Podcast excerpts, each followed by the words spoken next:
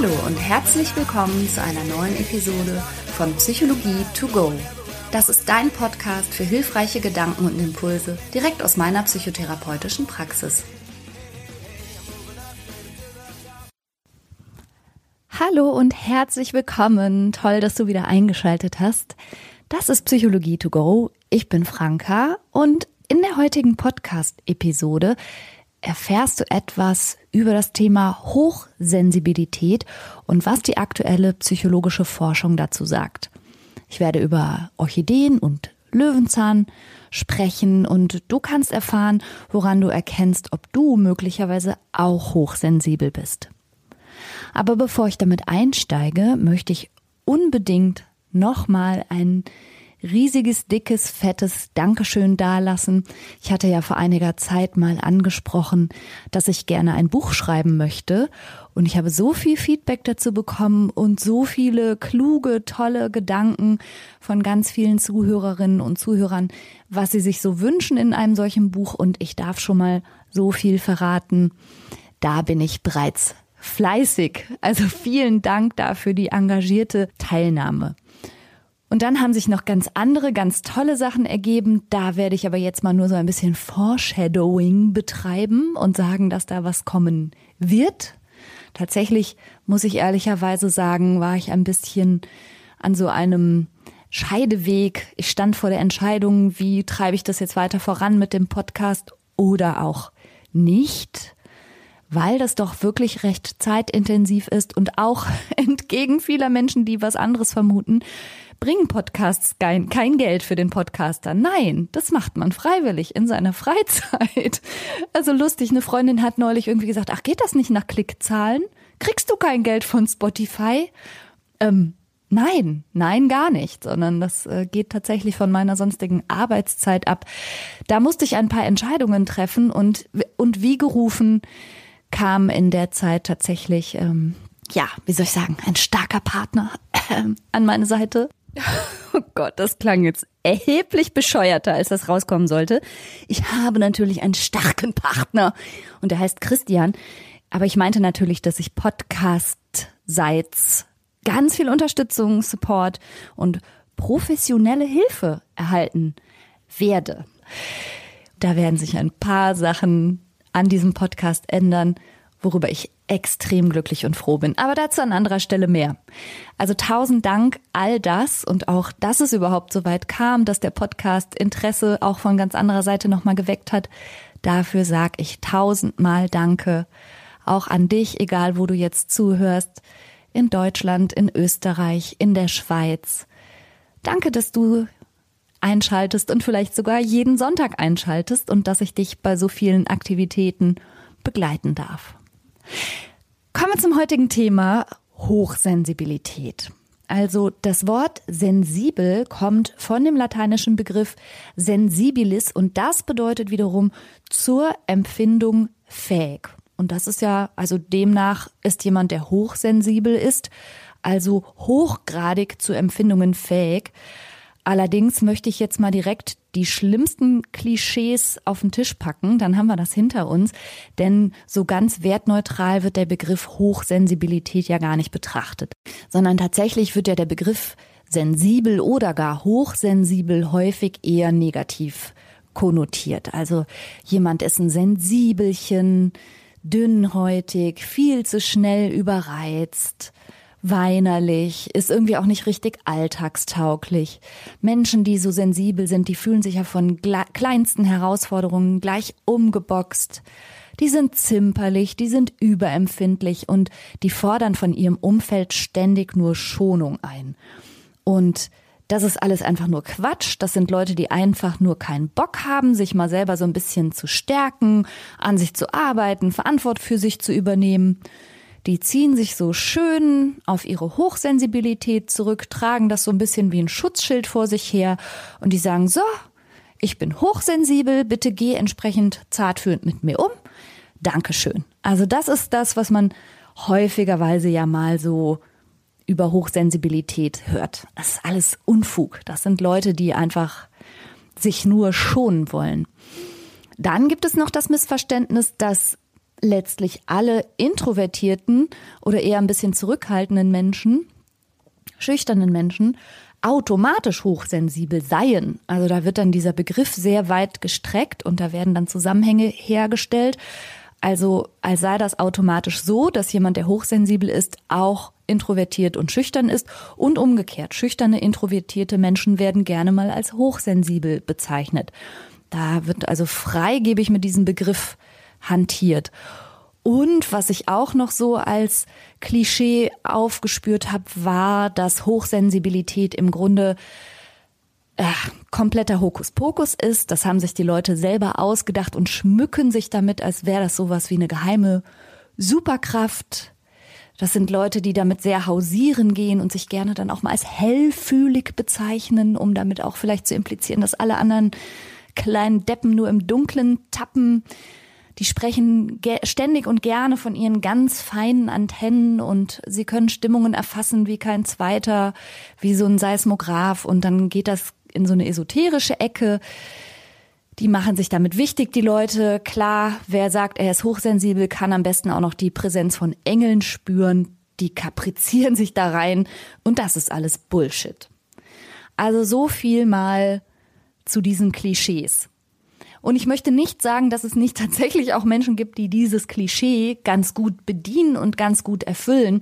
Allerdings tun die dann damit, muss man klar sagen, der öffentlichen Wahrnehmung und der Diskussion dieses interessanten Themas wirklich überhaupt gar keinen Gefallen. Also weder die Leute, die tatsächlich dieses Klischee so leben, noch die, die anhand von Stereotypen und Vorurteilen so über das Thema Hochsensibilität urteilen. Und deshalb möchte ich das heute gerne mal ein bisschen einsortieren. Eins nochmal vorweg, Hochsensibilität ist keine Störung oder keine Erkrankung, also nichts dergleichen. Das hat keinen Störungswert, sondern es handelt sich, wenn man so will, um eine Disposition. Und die Idee, dass es sowas gibt wie Hochsensibilität, also so diese Grundidee, die geht auf die Arbeit von Elaine Aaron zurück. Die hat im Jahr 1997 als erste quasi postuliert, dass es so Temperamentsunterschiede gibt zwischen Menschen und hat das zurückgeführt auf eine erhöhte sensorische Verarbeitungssensitivität von bestimmten Menschen. Und sie sagte, dass ungefähr 15 bis 25 Prozent aller Menschen sich eben darin unterscheiden, wie stark sie auf äußere oder innere Reize reagieren und wie sie diese verarbeiten.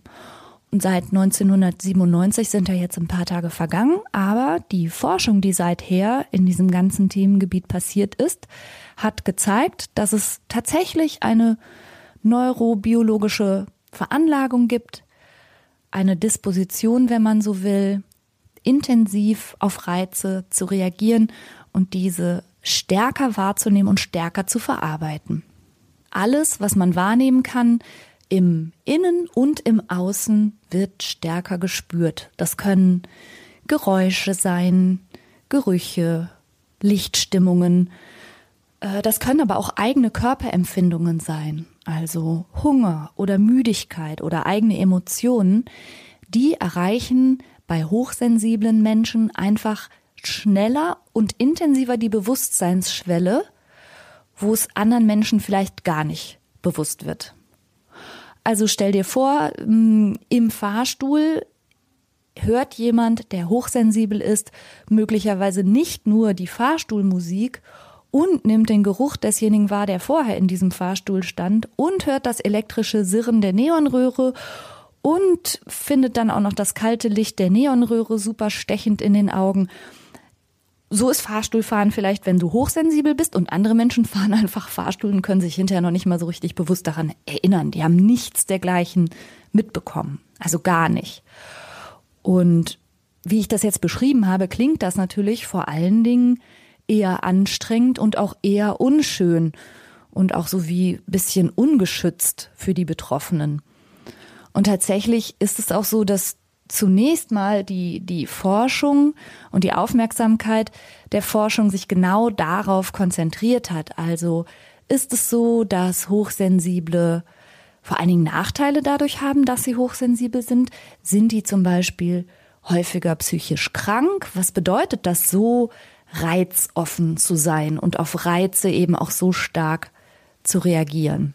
Inzwischen weiß man aber nach dieser zunächst mal vorwiegend negativen Fokussierung, dass Hochsensibilität, wenn sie ja mit einer vertieften Verarbeitung von manchen Dingen einhergeht und einer intensiveren Verarbeitung, dass sich das ja logischerweise gar nicht nur auf negative Reize beziehen kann, sondern dass genauso ja auch positive Reize tiefer und intensiver verarbeitet werden und feiner wahrnehmen zu können und auch Gutes deutlicher und intensiver wahrnehmen zu können, kann ja eigentlich auch ein richtiger Vorteil sein. Und da komme ich auf jeden Fall später nochmal drauf zu sprechen. Also, dass es durchaus nicht so ist, dass Hochsensibilität nur ein Fluch ist. Diese spezielle starke Reaktion auf Reize ist genetisch bedingt und die basiert darauf, dass das Nervensystem von den betroffenen Menschen, das eben für die Reizverarbeitung zuständig ist, sensitiver reagiert als bei anderen Menschen. Und du kannst dir das so vorstellen, dass ja in jeder Sekunde, in der du wach bist und deine Sinne alle eingeschaltet sind, weiß ich, wie viel tausend Millionen Reize auf dich einprasseln. Also eben Geräusche, Gerüche, Stimmungen, irgendwas ist gerade zu tun, aber auch deine eigenen Gedanken und was dein Körper gerade alles macht und tut. Also es ist eine Unmenge an Reizen, die sekündlich auf deine Wahrnehmungskanäle einprasselt und unser Gehirn tut uns sozusagen den Gefallen, das mal ordentlich auszusortieren. Also unsere Alltagstauglichkeit ist ganz hochgradig davon abhängig, dass wir das nicht alles mitbekommen und nicht auf alles gleich reagieren und auch nur das in unser Bewusstsein dringt, was jetzt gerade von Bedeutung ist. Anders könnten wir nicht funktionieren, wenn wir nicht wüssten, dass die rote Ampel im Straßenverkehr jetzt gerade aktuell die größere Bedeutung hat und mehr Relevanz für uns als von mir aus ob ich aus dem Autokennzeichen des vor mir fahrenden Autos irgendein lustiges Wortspiel machen kann. Also wenn unser Gehirn das nicht unterscheidet, sondern auf alles gleichermaßen anspringt, dann würden wir ein riesiges Problem bekommen. Aus diesem Grund haben wir eigentlich eine gute Filterfunktion und auch eine sogenannte hemmende Funktion. Und die ist bei den sogenannten hochsensiblen Menschen weniger aktiv. Also das heißt, es wird weniger rausgefiltert und weniger gehemmt und dadurch ist der zerebrale Kortex deutlich stärker erregt. Und bestimmte Hirnstrukturen und Neuronenbündel, die normalerweise eben für die Dämpfung von sogenannten Aktionspotenzialen, also wenn du so willst, ein bisschen den, den Stromdurchfluss im Gehirn regulieren, also diese Hirnstrukturen sind weniger stark ausgeprägt. Und dann hat man in der Wissenschaft auch noch bestimmte äh, Gene mit Hochsensibilität in Verbindung gebracht, zum Beispiel das Serotonin-Transportergen 5-HTTLPR. Also du merkst schon, die Forschung beschäftigt sich intensiv damit, was gibt es denn quasi für biochemische Grundlagen und für genetische Grundlagen für Hochsensibilität und ist da schon einigen Sachen auf die Spur gekommen. Und auch die Zwillingsforschung zeigt, dass Menschen, die genetisch nah miteinander verwandt sind, auch mit einer höheren Wahrscheinlichkeit diese spezielle Auffälligkeit haben. Und jetzt könnte man ja meinen, ja, gut, wenn das so ist, dann, dann ist man halt neurosensitiv, dann ist das so im Gehirn oder halt nicht. Ne? Schwarz oder weiß. Entweder du gehörst zu dem Club der Hochsensitiven oder halt nicht.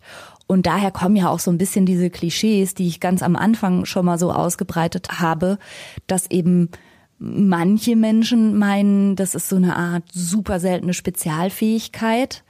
Oder andere meinen, sie gehören eben, schade, schade, zu den super empfindlichen Pflänzchen, die jetzt ein bisschen Pech hatten und wahnsinnig empfindlich geboren wurden. Aber genau so ist es natürlich nicht, sondern auch hier gilt das, was ich ja wirklich nun immer und immer wieder sage, zwischen Schwarz und Weiß gibt es auch in Hinblick auf die Hochsensibilität einen riesigen Graubereich. Und wie immer reden wir in Wirklichkeit über ein Kontinuum. Also du kannst dir eine lange Linie vorstellen und am linken Punkt dieser Linie sind die sehr wenig neurosensitiven Menschen und am rechten Endpunkt dieser Linie sind die sehr ausgeprägt neurosensitiven Menschen. Und das kannst du dir quasi wie so eine X-Achse im Kopf mal kurz festhalten. Also da besteht ein breites Spektrum dazwischen. Und genau dazu möchte ich dir gerne eine Forschung vorstellen, die ich dazu gefunden habe. Eine schöne, blumige Studie von der Entwicklungspsychologin und Forscherin Dr. Francesca Leonetti.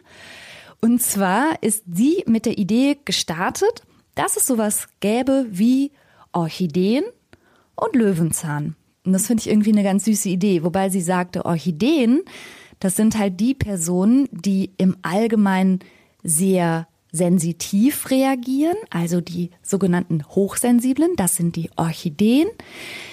Die sind empfindlicher einerseits, aber unter sehr idealen Bedingungen schneiden sie außergewöhnlich gut ab, sprich, dann kommen sie so richtig ans Blühen, so wie das nur Orchideen können. Wenn sie allerdings keine guten Bedingungen vorfinden, die Orchideen, dann geht es ihnen auch nicht besonders gut. Und dann, also keine Ahnung, vielleicht hast du schon mal Orchideen ähm, gehabt. Das sind ja schon spezielle Pflänzchen. Meiner Wahrnehmung nach, interessanterweise, reagieren die besonders gut auf ignoriert werden. Aber das passt jetzt vielleicht nicht so gut hier rein. Ähm, ja, und dann gibt es eben noch Löwenzahn. Und Löwenzahn ist eben im Allgemeinen wenig empfindlich auf Umwelteinflüsse.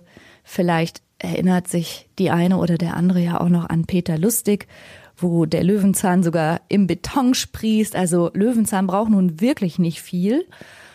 Dem, dem reicht die letzte Ritze in so einer Betondecke, um da noch trotzdem Wurzeln zu schlagen und zu blühen. Also Löwenzahn kann nun wirklich überall wachsen und gedeihen. Und aus dem Grund hat eben die Forscherin Frau Dr. Leonetti mit ihrem Team diesen Vergleich gewählt, Orchideen und Löwenzahn, um die hochsensiblen und die nicht so hochsensiblen zu bezeichnen. Und was sie eigentlich machen wollte, war, dass sie schauen wollte, inwieweit sich eben die hochsensiblen Orchideen und die nicht so sensiblen Löwenzahnmenschen hinsichtlich der sogenannten Big Five Persönlichkeitsdimensionen unterscheiden. Also das war der Gegenstand ihrer Forschung. Dieses Big Five Modell, vielleicht hast du davon schon mal gehört. Das ist ein Standardmodell aus der Persönlichkeitspsychologie. Und da wird quasi die menschliche Persönlichkeit in fünf verschiedene Dimensionen unterteilt. Nämlich wird geschaut, wie aufgeschlossen und offen für neue Erfahrungen jemand ist oder nicht, wie gewissenhaft oder perfektionistisch jemand ist oder nicht, wie extravertiert und gesellig jemand ist oder nicht, wie kooperativ und wie verträglich jemand ist oder nicht und wie neurotisch oder auch emotional labil oder nicht. Also neurotisch wird in dem Zusammenhang eben verstanden als ja, irritierbar, verletzlich und eben emotional nicht so stabil. Und das sind diese sogenannten Big Five Persönlichkeitsdimensionen. Und Frau Dr. Leonetti wollte schauen, wie unterscheiden sich denn da die Hochsensiblen von den anderen. Sie hatte eine Stichprobe von über 900 Erwachsenen. Es werden wahrscheinlich so wie immer in diesen Studien Psychologiestudenten gewesen sein, die sich da ihre Punkte verdienen müssen. Und überraschenderweise zeigte aber die statistische Analyse dieser Daten, dass es überhaupt gar nicht zwei Gruppen gibt, also Orchideen und Löwenzahn, sondern dass es eine weitere große Gruppe dazwischen gibt. Also das heißt, die statistische Auswertung zeigte, dass von den 900 Teilnehmern 31 Prozent Orchideen waren, also die sogenannten Hochsensiblen. 40 Prozent waren irgendwie in der Mitte, die zeigten so eine mittlere Sensibilität und 29 Prozent war die Gruppe, mit den, die sie eigentlich als Löwenzahn bezeichnet hatte, mit eher geringerer Sensibilität. Und diese Untersuchung zeigt einfach nochmal, was ich ja bereits gesagt hatte. Hochsensibilität ist kein binäres Merkmal, sondern es gibt mindestens eben diese drei Gruppen, Menschen mit hoher, Menschen mit mittlerer und Menschen mit niedriger Neurosensitivitätsausprägung. Also das heißt, dass diese Metapher vom Löwenzahn und der Orchidee so gar nicht hinkommt. Und aus dem Grund hat Frau Dr. Leonetti dann auch gesagt, so, ups, okay, es ist kein sogenanntes dichotomes System, ähm, sondern wir haben da auf jeden Fall auch noch Tulpen. Wir haben Orchideen, die sind sehr sensibel. Wir haben Löwenzahn, das sind Menschen, die sind sehr wenig sensibel. Und dann haben wir dazwischen noch das breite Spektrum der Tulpen. Und das zeigt eben, ja, wie ich eingangs schon sagte, es gibt ein Kontinuum von dort nach dort. Aber das war ja eigentlich gar nicht, was sie unbedingt rausfinden wollte, denn eigentlich hatte sie ja geschaut, wie, wie geht's denn diesen hochsensiblen Orchideen im Vergleich zu den eher weniger sensiblen Menschen? Und dabei hat sich gezeigt, dass schon die hochsensiblen Menschen ein höheres Ausmaß auf dieser Skala Neurotizismus zeigen. Das heißt, sie sind schon anfälliger für psychische Erkrankung und auch insgesamt emotional labiler. Und bei Extraversion, also wie gesellig sind sie, haben sie auch ein bisschen weniger abgeschnitten. Allerdings haben die Orchideen auch überdurchschnittlich abgeschnitten, als es darum ging zu erfassen, wie sehr sie auf positive Emotionen reagieren. Da reagieren sie nämlich ebenfalls stärker drauf, also wohlgemerkt auf positive Emotionen. Und die Löwenzahnmenschen hatten ein höheres Maß an Geselligkeit und Extraversion. Sie hatten niedrigere Werte auf der Neurotizismus-Skala, aber sie zeigten auch weniger Reaktion auf positive Emotionen. Und das ist ein ganz wichtiger Befund. Also nochmal, hochsensible Menschen sind tendenziell tatsächlich ein bisschen introvertierter und tatsächlich sind sie auch anfälliger für emotionale Schieflagen. Allerdings reagieren sie auch stärker auf positive Erfahrungen und da komme ich auf jeden Fall gleich noch mal drauf zurück. Das Problem, das viele Menschen mit Hochsensibilität erfahren, ist, da es ja, wie ich schon sagte, ja auch eine angeborene Disposition ist, dass sie manchmal schon in früher Kindheit bestimmte Erfahrungen damit machen und auch bestimmte Erfahrungen mit Abwertung oder Stigmatisierung. Dass sie sich geringschätzt fühlen, dass sie das Gefühl haben, anders zu sein als andere Menschen oder auch ausgelacht werden. Und dann entwickelt sich da manchmal auch so eine negative Selbsteinschätzung, dass mit mir irgendwas nicht stimmt und ich im Vergleich irgendwie mit anderen schlechter abschneide. Und diese negative Selbsteinschätzung wie auch das Feedback, das manche Menschen mit Hochsensibilität dann aus ihrem Umfeld bekommen, insbesondere vielleicht auch in der Schule, kann dazu beitragen, dass sich dann auch zum Beispiel depressive Störungen entwickeln. Und deshalb ist es so wichtig, über dieses Thema offen, aber auch differenziert zu sprechen und sich da auch mal wirklich gedanklich hinzuwenden. Denn wenn man das von sich weiß, dass man nicht einfach nur in Anführungsstrichen bekloppt und ein bisschen empfindlich ist, sondern dass dahinter vielleicht tatsächlich eine genetische Disposition liegt und auch bestimmte Nerven- und Hirnstrukturen, da kann man nun wirklich nichts für, also genauso nicht wie für die eigene Haarfarbe oder so, dass man dann vielleicht auch viel besser schafft, damit umzugehen und auch entsprechend vielleicht sein Leben zu gestalten.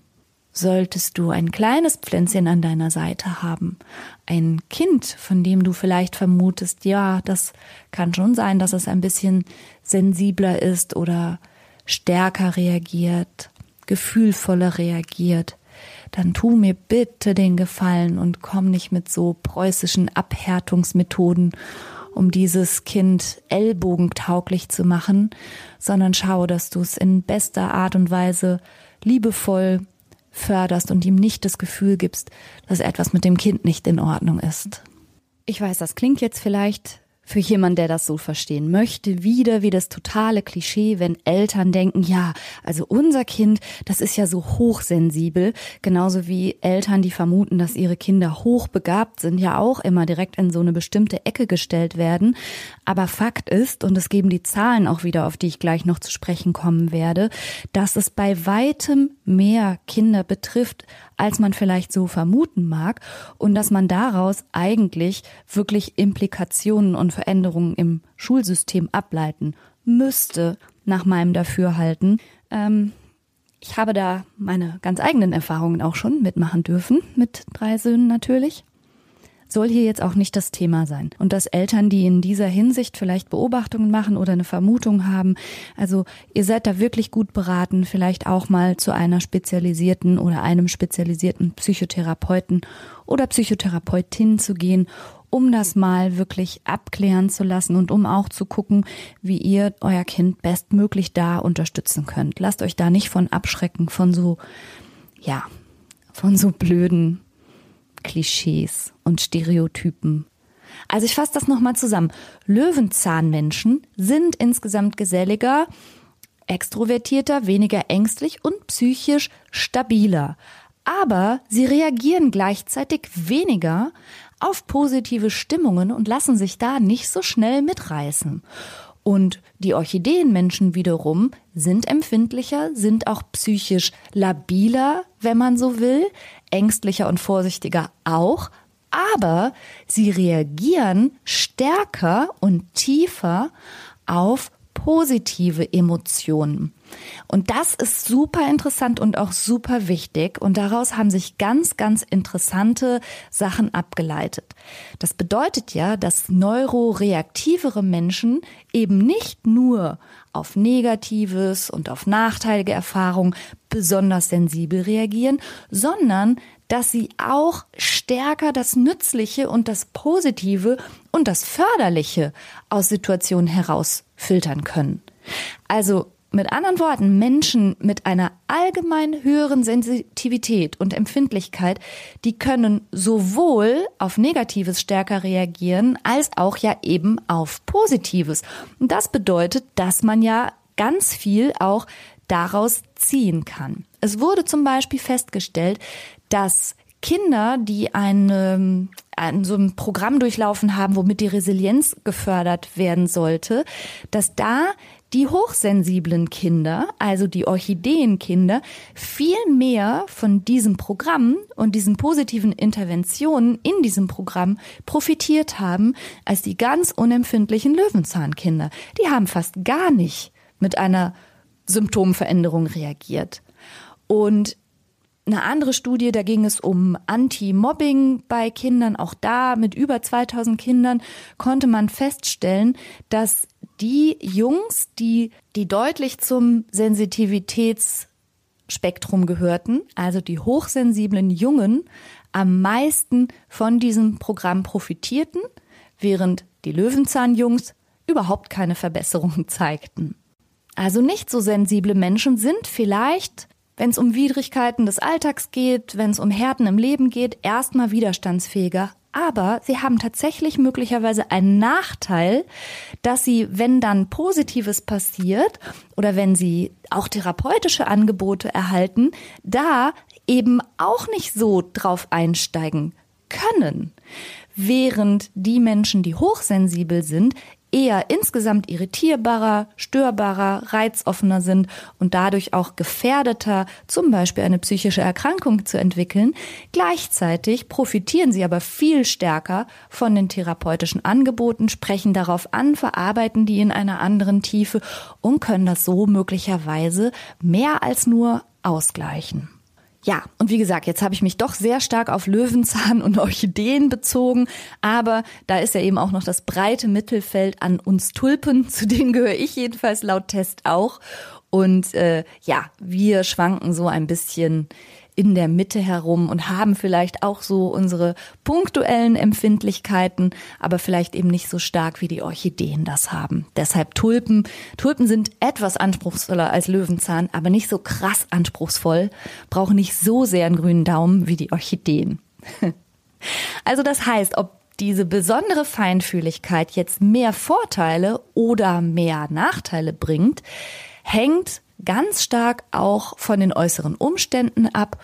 Und da muss man natürlich dann klar sagen, vor allen Dingen von prägenden Erfahrungen, wie immer eigentlich, die man dann vor allen Dingen auch in der Kindheit hat. Also Hochsensibilität ist ein komplexes Gesamtpaket und es bezeichnet eine neurobiologische Grundausstattung, mit der du zur Welt kommst und dann, je nachdem, was dir dann passiert und welchen Umweltbedingungen du ausgesetzt bist und welchen Reizen, kann es dazu führen, dass du vielleicht immer dünnhäutiger wirst, dich zurückziehst und das eher dir zum Nachteil gereicht. Es kann aber auch sein, dass du unter sehr fördernden Bedingungen, die zum Beispiel deine Kreativität oder dein musisches Feingefühl oder so erkennen und fördern und liebevoll mit dir umgehen, dass du dann so richtig ans Blühen kommst.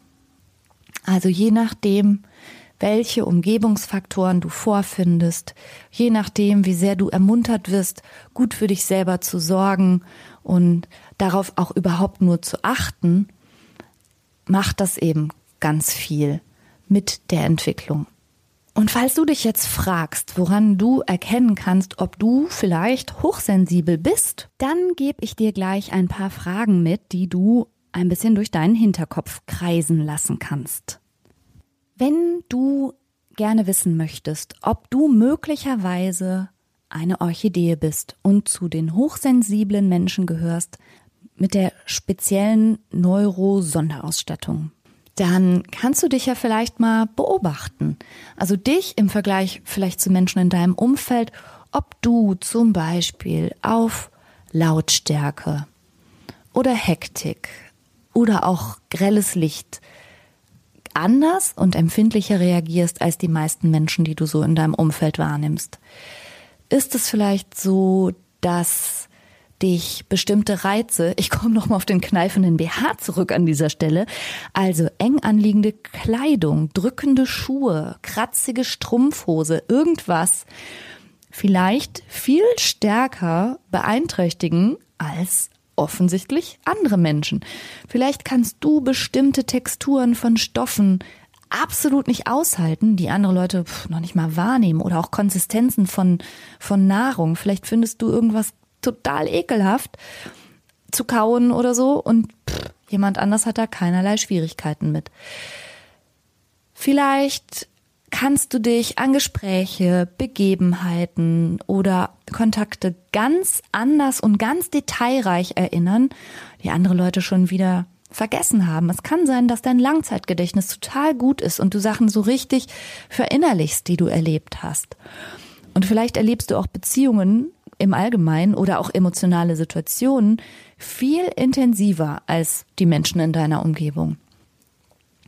Es mag auch sein, dass du auf Musik oder auf Kunst auf eine Art und Weise ergriffen reagierst, die vielleicht deinem Umfeld auch eher fremd sind. Und vielleicht bist du auch manchmal schneller das, was ich overpeopled nenne, also dass dir einfach irgendwann Menschen zu viel werden und dass du auch spürst, dass du viel mehr Zeit und viel mehr Ruhe für dich selber brauchst. Das sind jetzt alles nur so, sagen wir mal, hinweisgebende Fragen, denen du mal nachspüren kannst.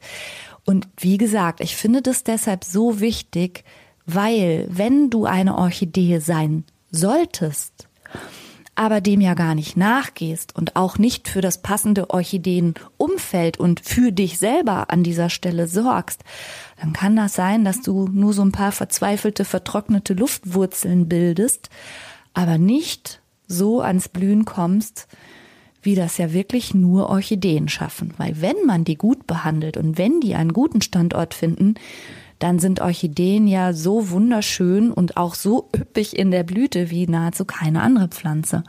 Deshalb finde ich diese Bezeichnung für hochsensible Menschen eigentlich sehr gelungen und umso wichtiger, das mal für dich herauszufinden. Ich packe dir in die Show Notes äh, zum einen einen Test, der auf die äh, Forschung von Elaine Aaron zurückgeht und dann möchte ich dir noch die Seite ans Herz legen von dem Schweizer Forscher Dr. Patrice Wirsch. Da findest du ebenfalls den Link in den Show Notes. Der hat eine ganz tolle Seite über Sensitivität.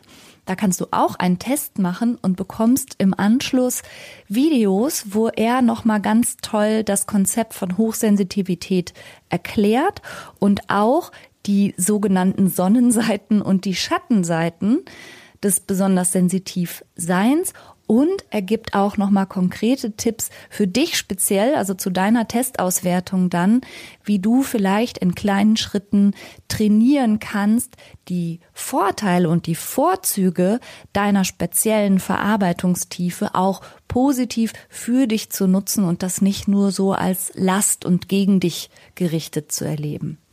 Weil auch wenn wir immer wieder sagen, manche Sachen sind angeboren, wissen wir ja doch inzwischen genug über die sogenannte Neuroplastizität. Und auch da habe ich ja zum Beispiel mit Christian auch in der Borderline-Episode schon drüber gesprochen.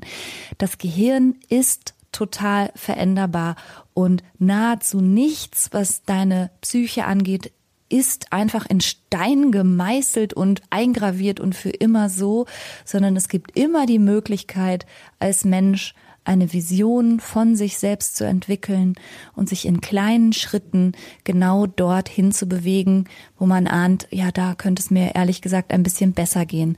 Man kann sein Denken sehr stark verändern und darüber kann man eben auch verändern, wie man sich manchmal fühlt.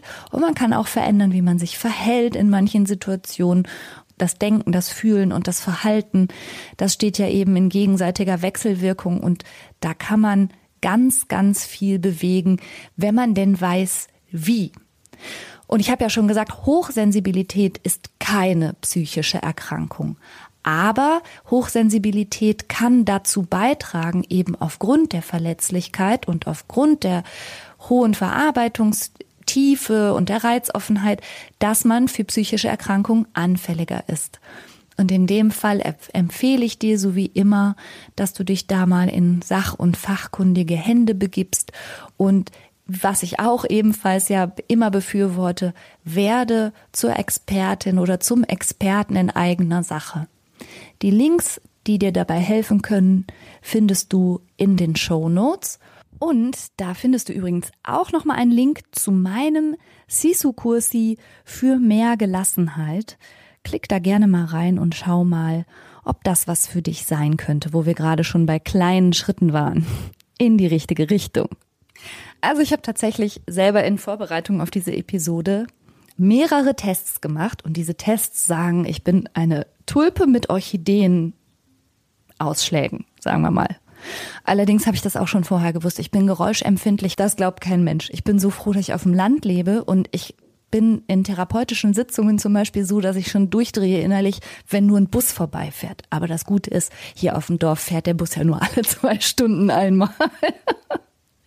naja. Und da das so, so punktuell ist, glaube ich, dass ich insgesamt nicht hochsensibel bin, sondern mehr so eine, so eine ganz zufriedene Tulpe, sagen wir es mal so. Aber die Wahrscheinlichkeit, also allein schon die statistische Wahrscheinlichkeit ja von ungefähr einem Drittel, also wenn wir sagen, jeder dritte Mensch ist aber eben wohl eine Orchidee, dann lohnt sich das auf jeden Fall, dass du da vielleicht mal drüber nachdenkst.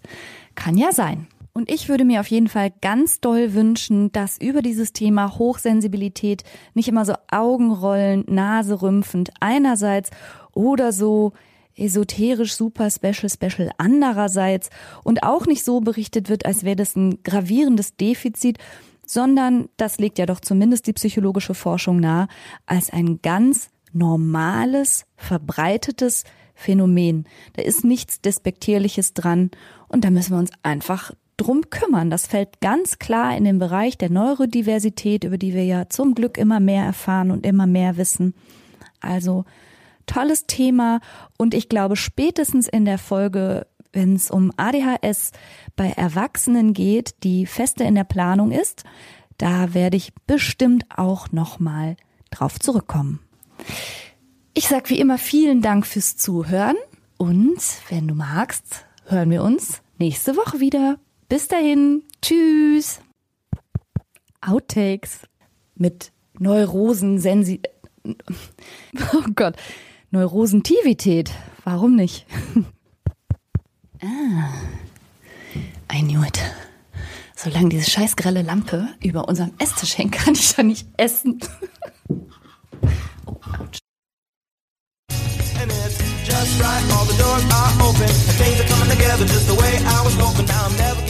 And